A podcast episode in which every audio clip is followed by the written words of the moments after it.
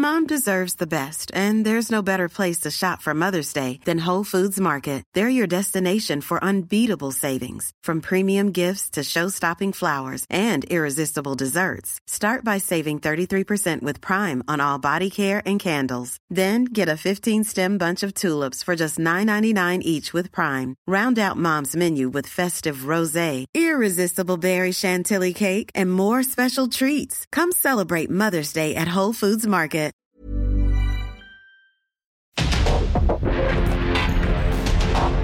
Porque el mundo actual no se entendería sin la economía, las finanzas y los negocios. Acompaña a Mario Maldonado, el columnista de negocios más joven y objetivo del periodismo financiero en su programa. Bitácora de negocios.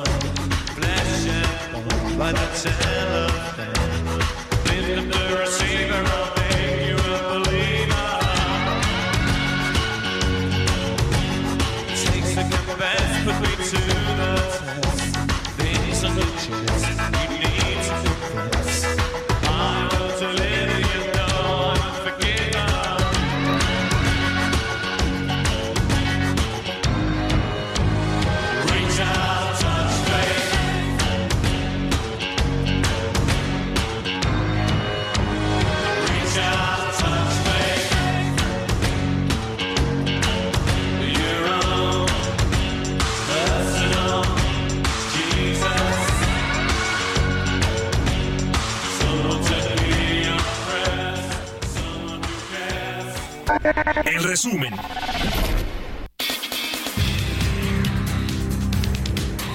Luego de que el Banco de México mantuvo sin cambio su tasa de interés de referencia en 11.25% como había anticipado el mercado, prevé que le llevará más tiempo alcanzar su meta de inflación, pues ahora considera que la convergencia a su objetivo de 3% se dará hasta el segundo trimestre del 2025 y no en el último cuarto del 2024.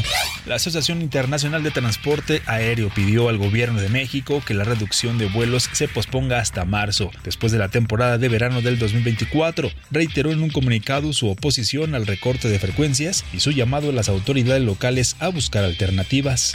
Durante agosto pasado, el desempleo y la informalidad del país bajaron nuevamente, manifestando un mercado laboral saludable. De acuerdo con datos desestacionalizados del Instituto Nacional de Estadística y Geografía, la tasa de desocupación en México llegó a 2.72% de la población económicamente activa en el octavo mes del 2023.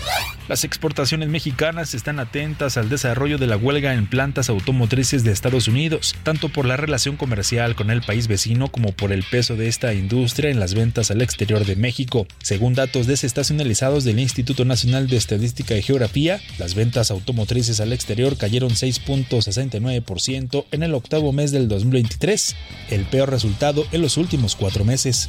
Padres de los 43 normalistas de Ayotzinapa aseguraron que el informe presentado por el subsecretario de Derechos Humanos, Población y Migración, Alejandro Encinas, se separa de la narrativa de hechos presentada por el Gabinete de Seguridad Federal, que solo criminaliza a los estudiantes. Reprobaron que el gobierno del presidente Andrés Manuel López Obrador no ha cumplido con lo que dijo durante su campaña en el 2018.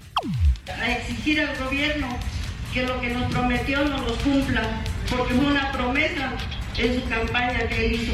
No somos necios, lo que somos, que queremos la verdad, queremos saber dónde están nuestros hijos o qué pasó con ellos.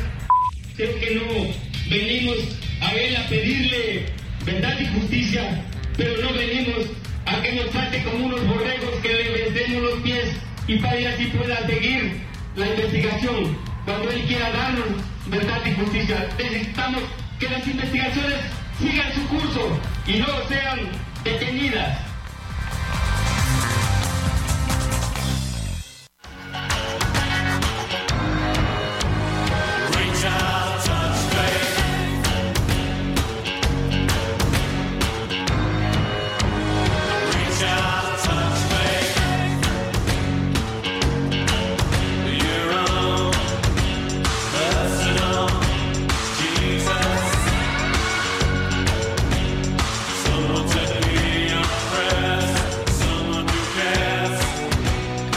Tal? Muy buenos días. Bienvenidos a Bitácora de Negocios. Yo soy Mario Maldonado y qué gusto me da saludarlos en este viernes, viernes 29 de septiembre del 2023.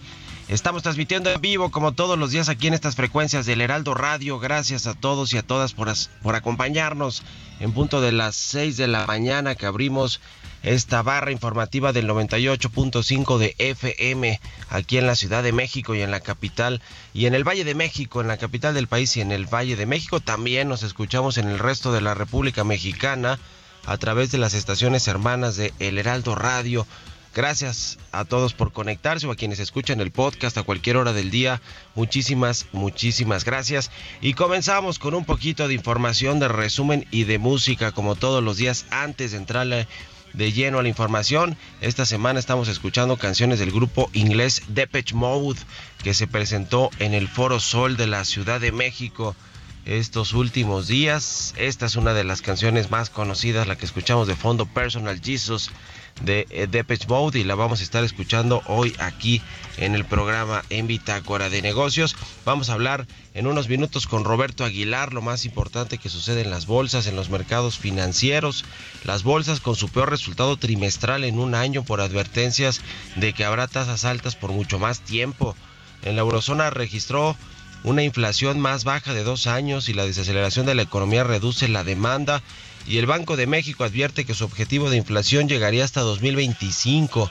La tasa de referencia se mantendría alta por más tiempo. Ayer el Banco de México dejó la tasa de interés en eh, pues 11.25% como está actualmente, pero advirtió que va a llevar tiempo para que bajen las tasas de interés.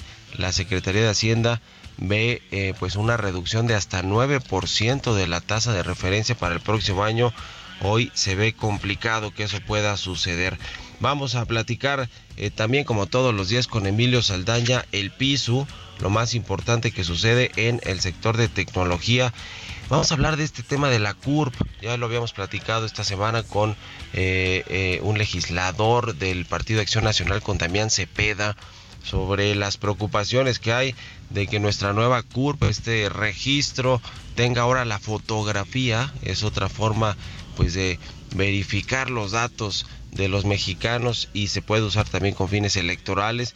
Le vamos a entrar al tema con Emilio Saldaña el piso, nos va a platicar de pues todo lo que significa que tenga nuestra foto, la CURP en, México. Vamos a platicar también con Luis González de Franklin Templeton sobre este, esta decisión del Banco de México de mantener la tasa de interés, pero más interesante y más importante es el comunicado de la Junta de Gobierno del Banco Central con respecto a las tasas de interés a la política monetaria, que como ya le decía no se ve que vaya a bajar rápido esa tasa de interés, como sí lo está advirtiendo la Secretaría de Hacienda. Vamos a hablar eh, también con eh, Jesús Espinosa, los números y el deporte. Le vamos a entrar al tema de El Canelo Álvarez que va a pelear este fin de semana en Las Vegas, Nevada. Vamos a hablar de pues que se convierte cada vez más el Canelo en un hombre de negocios, es un empresario con todas sus letras, además de un deportista.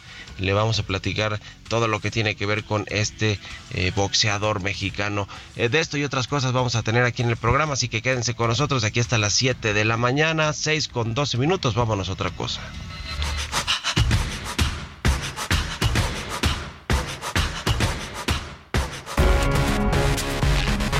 El editorial.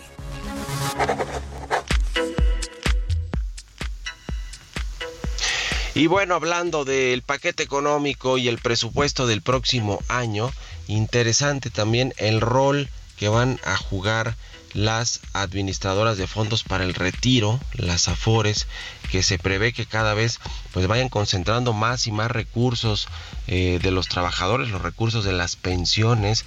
Ha habido toda una reforma en este gobierno y eso pues la verdad es que ha sido en general bueno en términos de reducir las comisiones, de aumentar las aportaciones patronales de eh, las empresas para los trabajadores que tienen su Afore, su, su administración de fondos para el retiro, que es lo que significan las Afores, pero interesante que estos recursos que son hoy administrados por la Secretaría de Hacienda van a representar entre 35 y 40% del PIB hacia el 2030, según un documento de la Secretaría de Hacienda. Imagínense la importancia que tiene este tema de las afores de las pensiones y los recursos que guardamos en nuestras cuentas eh, de afore y que van invirtiéndose hoy tienen una posibilidad mayor de invertirse en diferentes portafolios y productos para que generen más rendimientos y que los mexicanos podamos tener finalmente una pensión mucho más digna de las que se tienen actualmente con rendimientos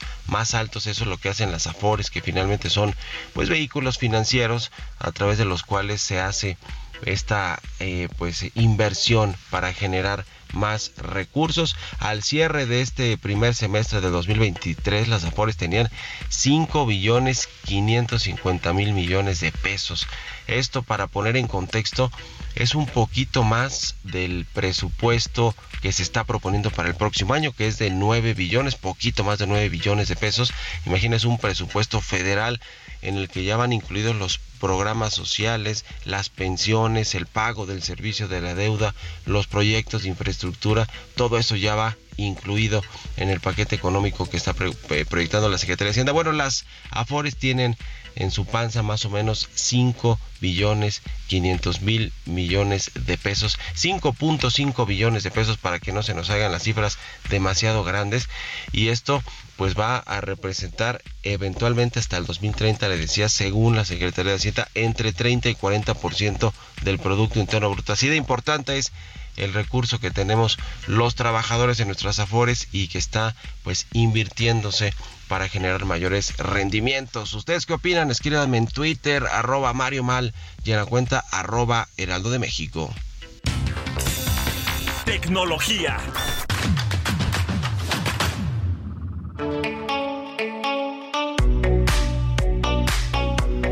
Y como todos los viernes, ya está con nosotros Emilio Emilio Saldaña, el Pisu, con lo más importante de la tecnología. Pisu, ¿cómo cierra la semana y cómo está este tema del CURP y la fotografía que ahora va a tener este documento? Adelante, Pisu, buenos días.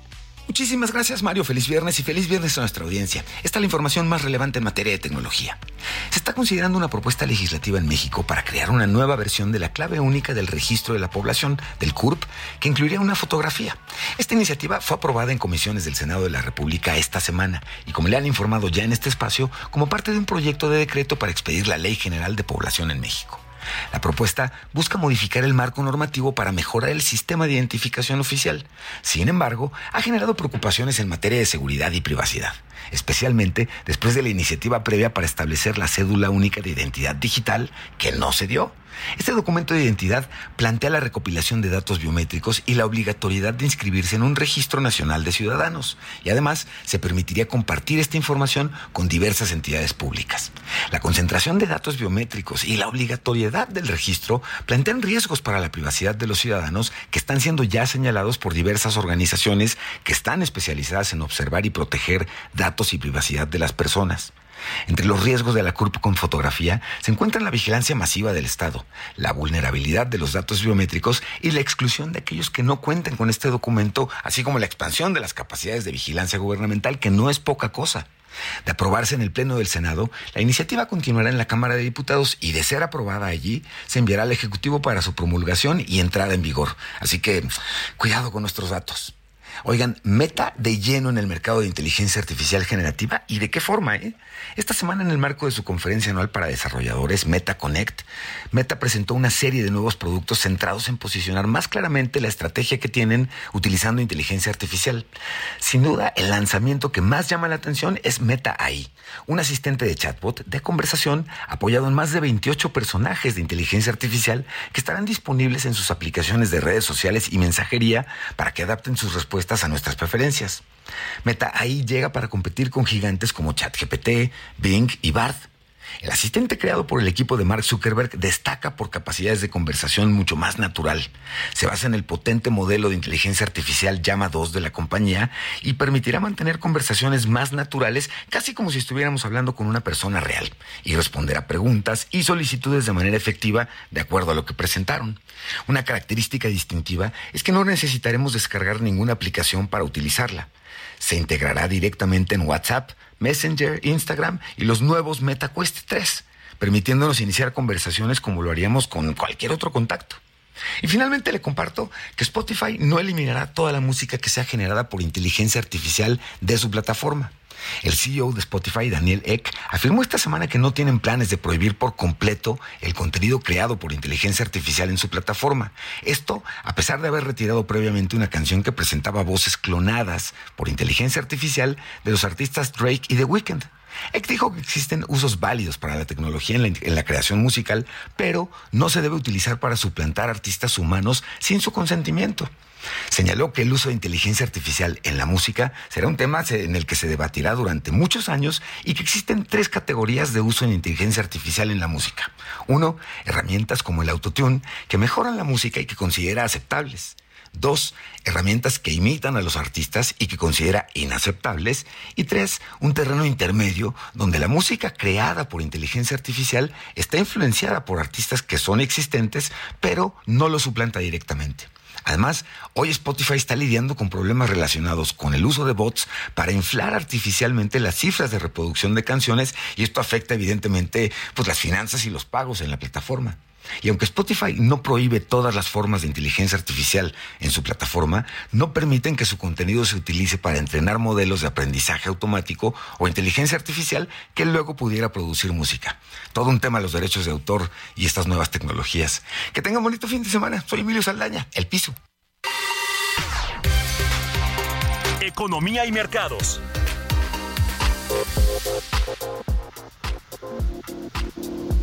Roberto Aguilar ya está con nosotros como todos los días tempranito, mi querido Robert. ¿Cómo te vas? Arráncate. ¿Qué tal Mario? Muy buenos días. Me da mucho gusto saludarte a ti y a todos nuestros amigos. Pues fíjate que estamos ante lo que podría ser el peor trimestre en el año o en un año en los mercados bursátiles y es que justamente el temor de que las tasas de interés en el mundo permanezcan todavía por un periodo más largo en estos niveles que son altos, pues ha puesto a pensar a muchos de los inversionistas, porque fíjate que también lo que observamos en esta semana es que justamente los rendimientos de los bonos de Europa y de Estados Unidos también marcando niveles récord. Y esto pues también apoyando al dólar, que seguía justamente en niveles más altos, en el nivel más alto de los últimos 10 meses. Y bueno, pues fíjate que también a la espera justamente del dato de la inflación en Estados Unidos, que se dará en algunos, en unos cuantos minutos, pero bueno, el que ya se conoció es el dato de la inflación en la eurozona, que cayó en septiembre a su nivel más bajo en dos años, lo que sugiere que la dieta constante de alzas de las tasas del Banco Central Europeo, que en poco más de un año pasaron de menos 0.5 5% a 4%, pues ya está logrando frenar los precios, aunque también tiene un costo cada vez mayor para el crecimiento económico. Los precios al consumo de los 20 países que comparten el euro subieron 4.3% en septiembre, el ritmo más lento desde octubre de 2021, desde el 5.2% del mes previo. También otro de los temas que mantiene pues justamente la expectativa, además de la cuestión automotriz, es el de pues el presupuesto y el gasto del gobierno de Estados Unidos que ya es prácticamente cuestión de horas de que por cuarta vez en una década el gobierno tenga que suspender algunas de sus actividades, eh, pues no prioritarias específicamente, pero al final del día una afectación que pone en riesgo también la perspectiva de la calificación de Estados Unidos. Y es que el Senado de Estados Unidos, justamente liderados por los demócratas, avanzó con un proyecto de ley bipartidista para evitar el cuarto cierre parcial de la administración en una década, mientras que la Cámara de Representantes comenzó a votar proyectos de ley republicana sin posibilidades de convertirse en ley. Los caminos divergentes para las dos cámaras aumentaron las probabilidades de que las agencias federales se queden sin dinero el domingo, suspendiendo a cientos de miles de trabajadores federales y deteniendo una amplia gama de servicios desde la publicación de datos económicos muy relevante para el tema de los mercados hasta los beneficios por nutrición que se dan en Estados Unidos. Y bueno, fíjate que también la economía estadounidense mantuvo un ritmo de crecimiento bastante sólido en el segundo trimestre y la actividad parece haberse acelerado justamente en este periodo, pero el inminente cierre del gobierno y la huelga de los trabajadores del sector automotriz ensombrecen las perspectivas para el resto del 2023. El PIB aumentó una tasa anualizada no revisada del 2.1% el pasado trimestre, según informó el gobierno en su reciente estimación para el periodo abril-junio. El tipo de cambio, Mario, fíjate, está cotizando justo en estos momentos en 17.44 eh, eh, justamente eh, tenía niveles previos de 17.56 y con eso pues ya bajó un poco la depreciación en el mes, pero vaya mes patrio justamente para el peso fortachón, porque lo que estamos viendo es que justamente habría perdido había retrocedido en este mes de septiembre 2.44% en esta cotización que estamos dando en este momento, pero había que acordar que ayer, pues eh, con más volatilidad, pues llegó a perder más de 3%. Así es que bueno, pues está desinflando el peso fortachón. Y bueno, vamos al corte. Regresamos acá con más en Bitácora de Negocios.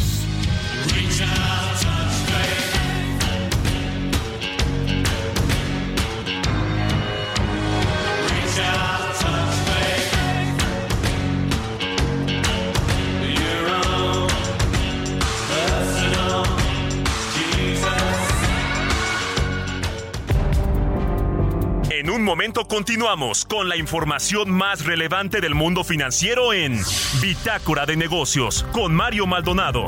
Regresamos.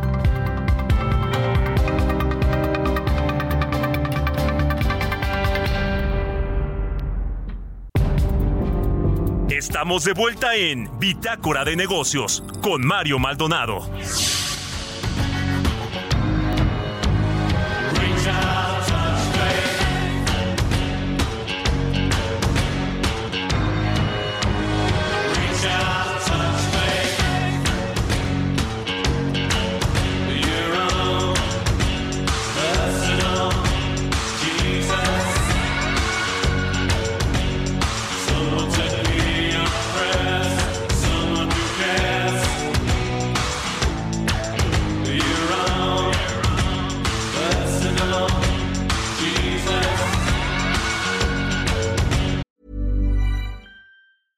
Hiring for your small business? If you're not looking for professionals on LinkedIn, you're looking in the wrong place. That's like looking for your car keys in a fish tank. LinkedIn helps you hire professionals you can't find anywhere else, even those who aren't actively searching for a new job but might be open to the perfect role. In a given month, over 70% of LinkedIn users don't even visit other leading job sites. So start looking in the right place. With LinkedIn, you can hire professionals like a professional. Post your free job on linkedin.com slash people today.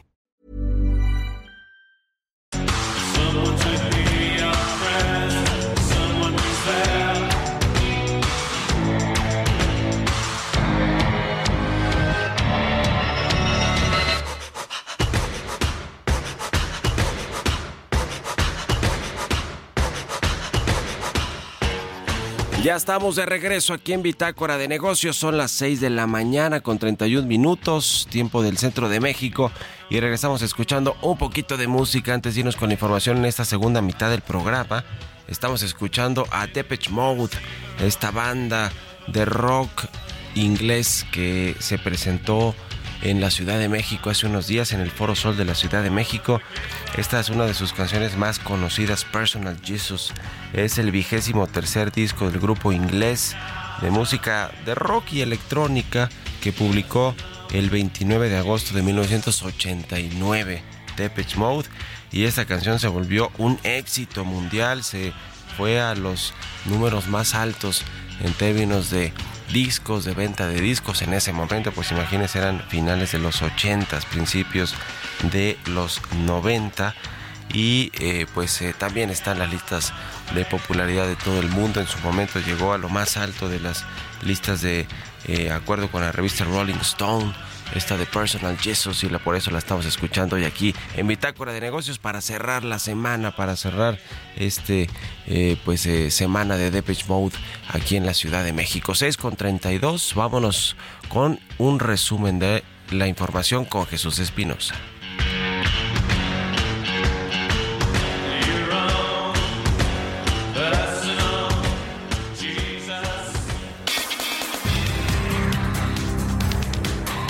Moody's estimó que los anuncios de inversiones relacionadas con el nearshoring en México han ido en aumento y rondan los 40 mil millones de dólares a la fecha. El monto es más del doble de la proyección de la calificadora en 2022, cuando calculó inversiones de entre 12 mil millones a 19 mil millones de dólares por la relocalización de cadenas de suministro. BBVA México elevó su pronóstico de crecimiento para la economía mexicana a 3.2% este año, desde el 2.4% previo. La institución financiera también subió su estimación para 2024 a 2.6% desde el 1.8% que estimaba en junio. Con ello, la expectativa del banco para el próximo año supera a la mediana de las instituciones financieras encuestadas por Citibanamex, que se ubica en 1.9%. Las seis refinerías que opera Petróleos Mexicanos incrementaron ligeramente su procesamiento conjunto de crudo durante agosto y aún lo hacen a la mitad de su capacidad, por lo que la empresa debe seguir importando grandes cantidades de gasolina y otros combustibles para satisfacer la demanda. Mexicana de Aviación, que está próxima a arrancar operaciones a finales de año, estrenó su sitio web y compartió cuatro beneficios que tendrán los usuarios una vez que se formalice su lanzamiento. Sin dar muchos detalles, la página web de la aerolínea del estado expuso que los viajeros podrán cargar equipaje de mano de 10 kilos, ofrecerán bebidas de cortesía, no se agregará ningún cargo extra por selección de asiento y el equipaje documentado podrá ser de 15 kilos.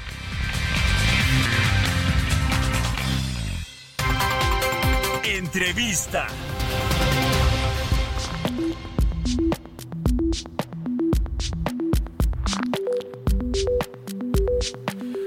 Y bueno, ya le decía ayer, la Junta de Gobierno del Banco de México dejó en 11.25% la tasa de referencia, la tasa de interés, aunque ajustó sus perspectivas de inflación. Ahora se prevé que esta meta inflacionaria del 3% se alcance hasta el 2025, es decir, seguirá habiendo presiones inflacionarias, aunque a la baja eh, ha venido eh, pues este indicador del índice de precios al consumidor. Vamos a platicar de este tema con Luis Gonzalí, él es vicepresidente eh, senior de Portfolio Manager de Franklin Templeton. ¿Cómo estás Luis? Buenos días.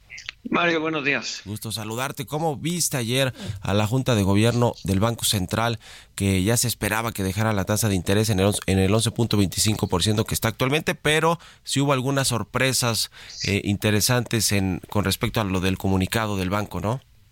Exacto, sí, definitivamente el, mercado esperaba el 11.25, no, no, no, no veían ni subidas ni bajadas.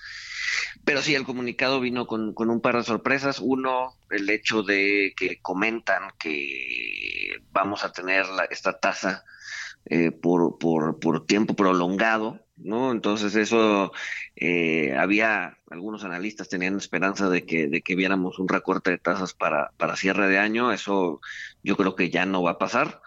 Eh, y estamos viendo probablemente un recorte de tasas para marzo, abril, mayo del siguiente año, ¿no? Todavía, todavía nos quedan algunos meses con esta tasa de 11.25. Y lo segundo, lo que tú comentas, que es el tema de la inflación, ¿no? Revisan sus pronósticos de inflación al alza, eh, como 0.3%.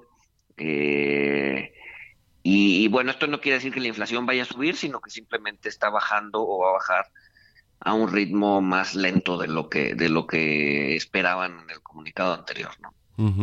El tema de la Secretaría de Hacienda prevé que la inflación eh, pues sí vaya reduciéndose, aunque tampoco es tan optimista en su paquete económico del próximo año, pero sí en las tasas de interés, ¿no? Las ve en 9% para el próximo año. ¿Qué opinas tú de esta proyección que tiene el Banco Central de que la eh, tasa de interés regrese al 9% o se, o se recorte hasta el 9% el próximo año? ¿Será alcanzable? Pues mira, ahorita hay mucha incertidumbre respecto a lo que puede llegar a pasar el siguiente año, ¿no? Si, de hecho, si ves varias encuestas de preguntando a economistas y financieros en dónde va a acabar la tasa para el siguiente año, pues están por todos lados, ¿no? Hay quien piensa en ocho y medio, hay quien piensa en nueve, hay quien piensa en nueve y medio, diez. Pues realmente, realmente no hay un consenso hacia dónde pueden acabar las tasas.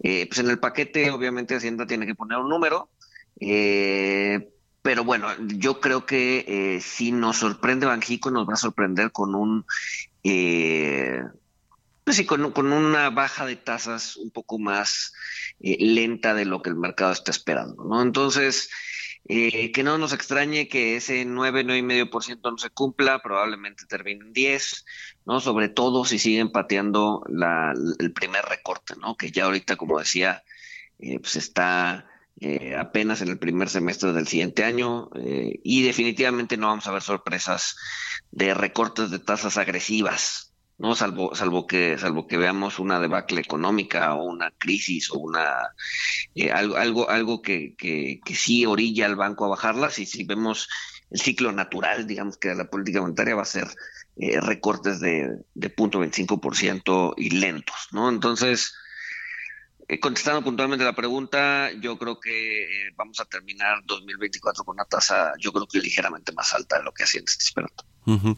¿Cómo viste el tema de la Reserva Federal de Estados Unidos que mantuvo la tasa entre 5.25 y 5.5%?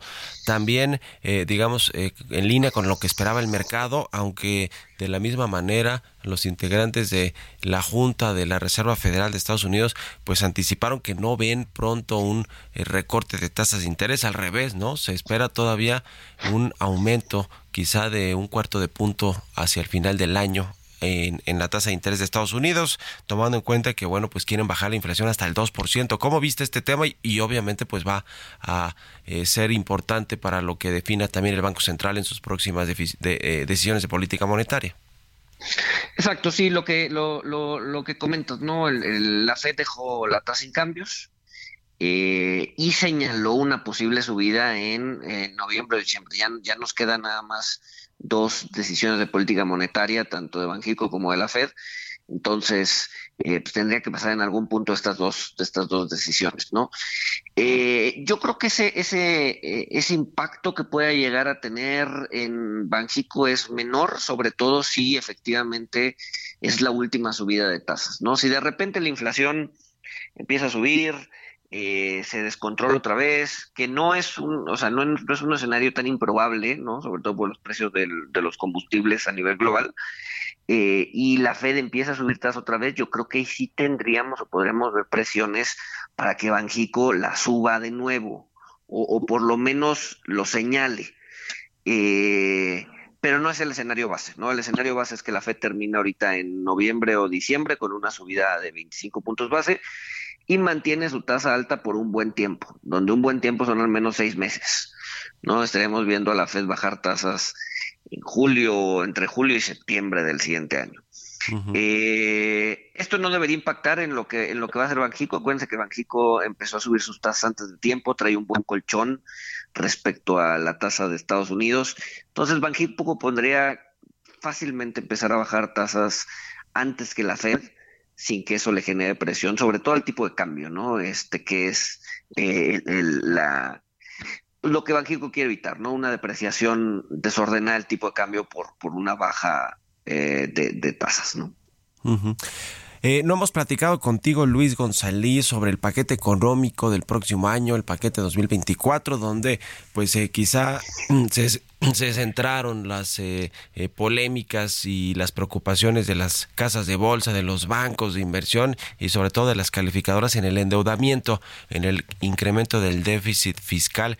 ¿Qué te pareció el paquete económico? ¿Coincides con estas lecturas de que, pues, eh, aunque diga la Secretaría de Hacienda que es transitorio el incremento del déficit fiscal y que va a bajar a niveles de 1 o 2% del PIB el 2025, pues hay quienes no lo creen así tan fácil. ¿Cómo viste tú el paquete? Pues sí, eh, a ver, preocupa que, el año pasado nos dijeron que el, el, el, el 4.1 de déficit iba a ser transitorio, ¿no? Y, ahora nos, nos ponen un 5.4%. Entonces, eh, preocupa eso.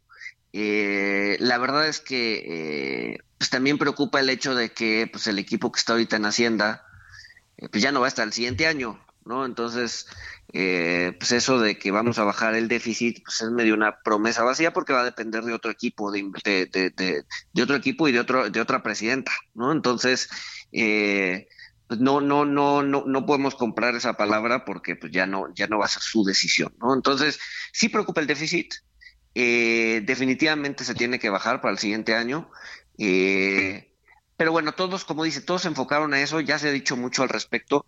Me gustaría mejor platicarte acerca del, del, del, macro, ¿no? Del, del, marco macroeconómico que están proponiendo, que nadie, o sea, poco los comentan, pero se me hizo un escenario eh, bastante más realista que los últimos dos años, ¿no? Los dos últimos dos años había sido muy, eh, muy positivo, ¿no? Y este escenario marco, digo, este marco macroeconómico, este, creo que lo, lo manejan bastante conservador. No un crecimiento del 3%, eso está por verse, pero después traes eh, eh, variables económicas como un tipo de cambio en 17, ¿no? Que eso uno, cualquiera podría decir, ah, es muy optimista 17. Sí, pero es muy conservador desde el punto de vista del presupuesto, ¿no? Hay que recordar que eh, que, el gobierno es receptor de dólares, entonces a él le conviene un tipo de cambio depreciado. Pues ponerlo en 17 es conservador, ¿no? Una inflación alrededor del 4% es conservador, un petróleo, un barril de petróleo alrededor del 56 dólares es conservador. Entonces, creo que el escenario o el, o el marco macroeconómico fue bastante conservador, contrario a los últimos dos años, y esto le puede dar cierto respiro a las finanzas, al, presupuesto, si es que resulta que los eh, que los indicadores económicos eh, se mueven para beneficiar eh, el tema del presupuesto, ¿no? Entonces, creo que por ahí podrían venir algunos ingresos extra a cierre de año por, por, por, por, esa, por esas este, pronósticos conservadores del marco macroeconómico. ¿no? Bueno, pues ya veremos, porque ahí sí hay que decir que Hacienda pronosticó un crecimiento para la economía mexicana en el 2023 de 3%. Al inicio del año prácticamente nadie creía que iba a alcanzarse ese ritmo de crecimiento o ese pronóstico y ahora va a crecer 3% la economía o un poquito más conforme hemos visto los datos. Así que en una de esas también eh, trae claridad la Secretaría de Hacienda sobre cuánto va a crecer la economía el próximo año. Hoy no se ve que pueda crecer 3%, que es el promedio que tiene eh, Hacienda para el próximo año, pero pues en una de esas las condiciones cambian y esta tendencia del nearshoring efectivamente le ayuda a México para incrementar su producto interno bruto. Ya lo estaremos viendo y platicando si nos permites, Luis. Muchas gracias como siempre por estos minutos y muy buenos días. Mario, mil, gracias, buenos días, saludos al auditorio y yo encantado de seguir platicando. Que estés muy bien, es Luis Gonzalí, es eh, analista financiero y económico, vicepresidente eh, y senior de Portfolio Manager de Franklin Templeton. 6 de la mañana con 45 minutos, vámonos con las historias empresariales. Línea Italia, Eccellenza Inmóvil. Presenta. Línea Italia, líderes en fabricación de mobiliario corporativo, innovando en el diseño de ambientes de trabajo funcionales y ergonómicos. 32 años de experiencia nacional e internacional brindando asesoría en tus proyectos de principio a fin. Imagina tu espacio y nosotros lo hacemos realidad, porque remodelar tus oficinas nunca fue tan fácil. Conoce nuestro amplio catálogo de colecciones en lineaitalia.com.mx. Excelenza Inmóvil. Historias empresariales. Y bueno, ahora que está el tema de la huelga en los Estados Unidos de la industria automotriz, de las uniones de trabajadores que no termina por no terminan por ponerse de acuerdo sobre estos eh, aumentos de prestaciones y de sueldos en Estados Unidos con las tres grandes de Detroit, estas tres armadoras importantes, Stellantis, General Motors y Ford. Bueno, del otro lado del mundo, en Europa, está Volkswagen, que no está en un paro, pero también ha habido eh, estos asuntos laborales. Es una eh, pues empresa eh, importantísima en el mundo, una automotriz de las más importantes, esta de Volkswagen, es alemana, y presentó los nuevos productos que van a llegar a México. En la convención de la compañía se discutió lo que depara para el futuro en, el, en cuanto se refiere al mercado mexicano, y tiene detrás de sí Volkswagen una eh, familia multimillonaria, obviamente, pues eh, que es la que está detrás de esta gran marca automotriz. Vamos a escuchar esta pieza que preparó mi compañera Giovanna Torres. Volkswagen es una marca de automóviles con una gran historia y tradición. En décadas anteriores fue la empresa responsable del lanzamiento de íconos como el sedán, también llamado Bocho, y la Combi. En la actualidad se mantiene como un robusto conglomerado alemán, pero con operaciones en muchos otros países. La historia de Volkswagen comenzó en Alemania en 1934 en el contexto de la Segunda Guerra Mundial, aunque inició con el proyecto de realizar un auto del pueblo que posteriormente se consolidaría con el famoso Bocho, se dedicó por un tiempo a los vehículos militares. De esta forma, la armadora comenzó con una compañía estatal impulsada por el gobierno de Alemania. Sin embargo, en 1960 se convirtió en una empresa privada. De esta forma, su tenencia accionaria se diversificó y además se combinó con otras compañías de automóviles. De acuerdo con información de Bloomberg, Porsche Automobile Holding SE es una compañía propiedad de la familia Porsche y Piech, es decir, los herederos del imperio de Porsche son indirectamente dueños mayoritarios de Volkswagen. Según el sitio de la empresa, son acreedores del 53.3% de los votos, por lo que mantienen el control de la compañía. Los miembros de la familia son descendientes de Ferdinand Porsche y Anthony Pieck, el fundador de la marca y su yerno. Ambos iniciaron la compañía en 1934 cuando Alemania Alemania necesitaba construir tanques de guerra, bombas y automóviles durante la Segunda Guerra Mundial. Cuando Ferdinand Porsche falleció, las acciones de la compañía se repartieron en partes iguales entre Ferry Porsche y Louis Porsche, la hija que estaba casada con Anton Piech. Para Bitácora de Negocios, Giovanna Torres.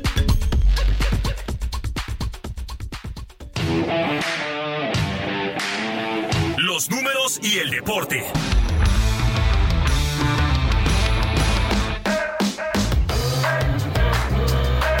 Jesús Espinosa ya está aquí en la cabina de El Heraldo Radio, listo con los números y el deporte. Arráncate, Chucho, buenos días. Mario, ¿cómo estás? Muy buenos días, saludos para todo el auditorio. Bueno, este fin de semana tenemos mucha actividad en el mundo del deporte. Tenemos, por supuesto, box, tenemos la Liga MX y mucho de qué hablar. Vamos a empezar, si quieres, por la pelea del Canelo Álvarez de este fin de semana. Ahí está la campana, suena la campana.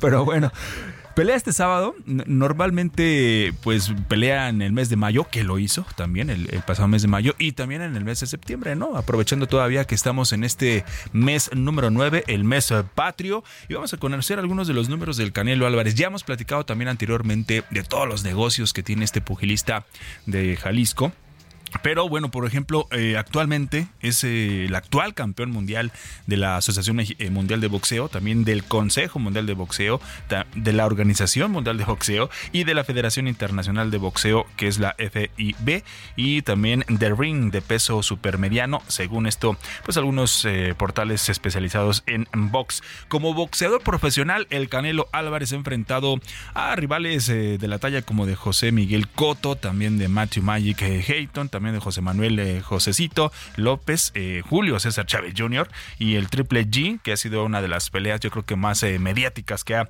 tenido el, pugilista mexicano. En total, el Canelo Álvarez ha peleado 63 ocasiones como profesional con un récord de 59 victorias, 39 por nocaut y técnico, dos derrotas, ambas por decisión y ha tenido dos empates. ¿Cuánto va a ganar Canelo Álvarez este sábado por su pelea contra Jermel Charlo? Bueno, es la pelea este sábado que ya lo decíamos, en Las Vegas. Y de acuerdo al eh, sitio Celebrity Network, el, patrimonio del Canelo Álvarez asciende a 200 millones de dólares. Actualmente, eh, pues ya se está preparando para, para este enfrentamiento de mañana.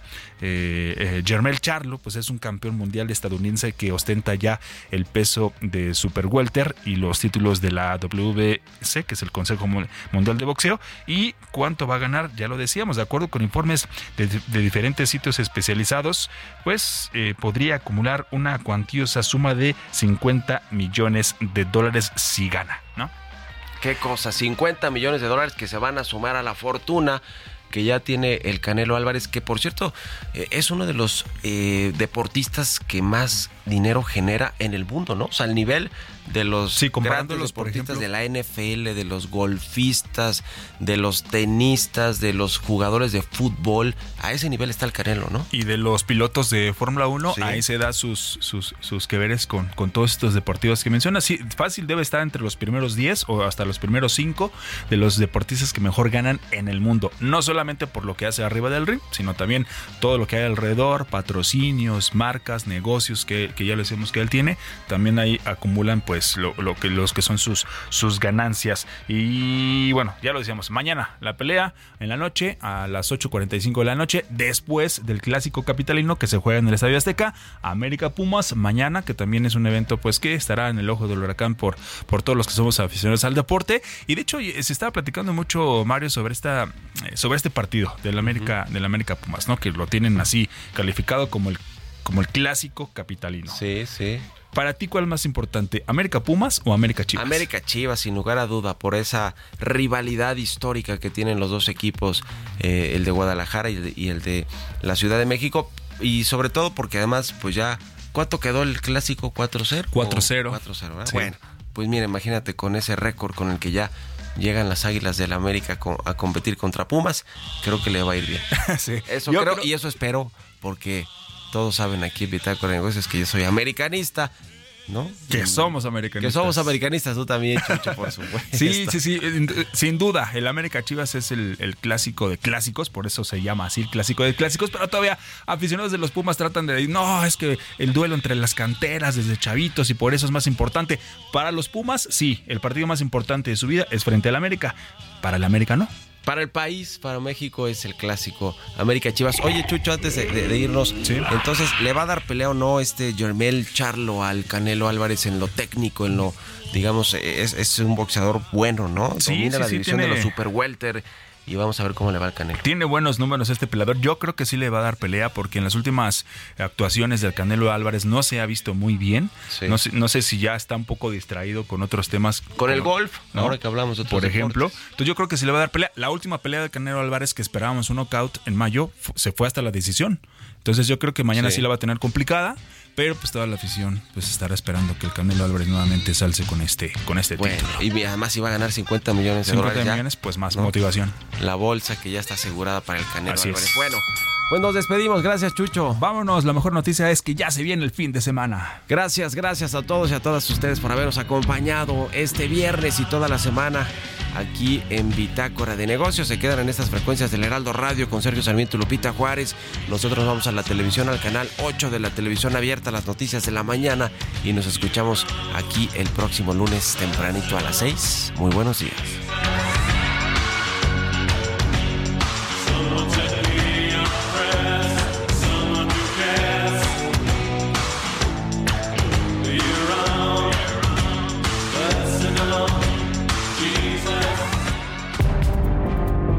Esto fue Bitácora de Negocios con Mario Maldonado.